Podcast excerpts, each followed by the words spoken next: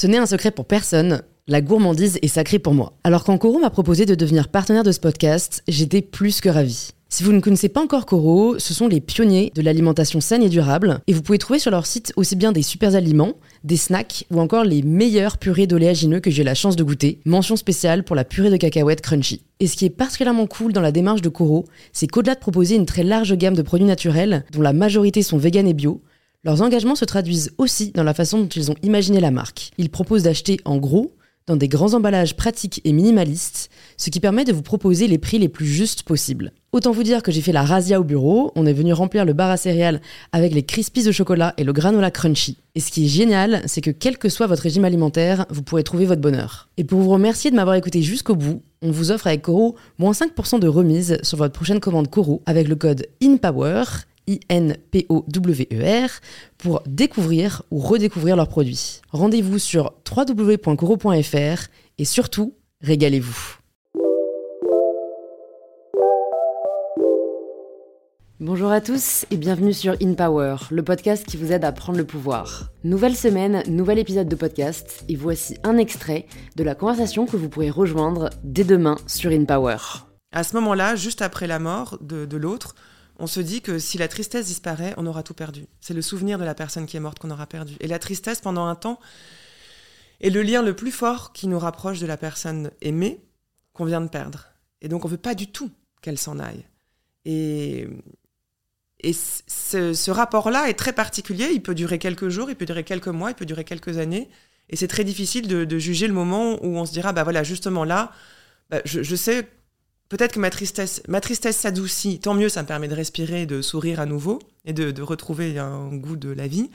Mais ça ne veut pas dire que je l'oublierai pour autant, parce que de toute façon, c'est, le, danger numéro un, la, menace que la mort de l'autre fait peser sur nous, c'est ça, c'est l'oubli total. Hein. Euh, à, voir comment on, gère cet oubli, comment on lui fait face et comment on veut peut-être le conjurer. Mais, la tristesse peut avoir quelque chose de toxique parce que une fois que j'ai dit ça, qu'on peut vouloir rester triste un temps, on se fait facilement piéger parce que euh, elle peut aussi prendre trop de place, nous dévorer quelque part et, devenir notre identité. Et je le dis, je parle presque d'un poison de la tristesse qui fait que euh, pendant un temps, on peut ne pas avoir envie de se présenter autrement que comme étant la personne triste. Et là, je refais le lien avec ce qu'on disait avant sur, ce que, sur l'inconsolable, sur cette tristesse que nous avons en nous depuis la naissance, et peut-être même un autre type de tristesse dont nous héritons, que nos parents ont vécu et qui nous est mmh. transmise.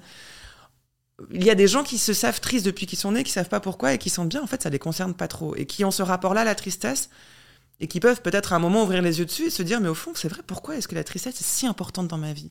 Alors que pour certaines personnes, j'ai pas vécu de deuil proche, je n'arrive pas à trouver de cause objective et, et je sens bien que, bah, voilà, chez moi, je me présente souvent comme triste. Ce que je dis à mes, mes amis en premier, c'est, ah bah là, non, ça va bof, et voilà, ou je le cache parce que j'en ai honte.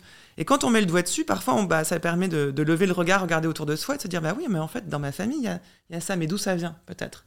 Euh, Voilà, on peut, on peut mener cette enquête-là.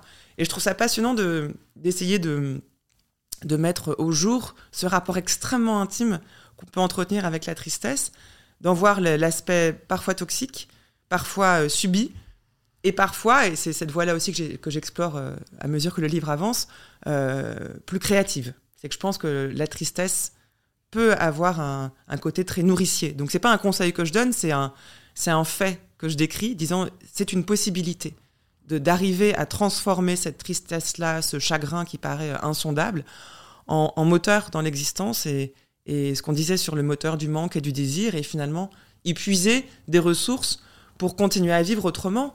Et, et, et c'est pas parce qu'on est triste qu'on va mal, et on peut être tout à fait dans la tristesse et, très joyeux par ailleurs. Si cet extrait vous a plu, vous pouvez vous abonner directement sur l'application que vous êtes en train d'utiliser et activer la cloche pour être prévenu dès que l'épisode sera en ligne. Je vous souhaite une bonne écoute et je vous dis à très vite sur InPower.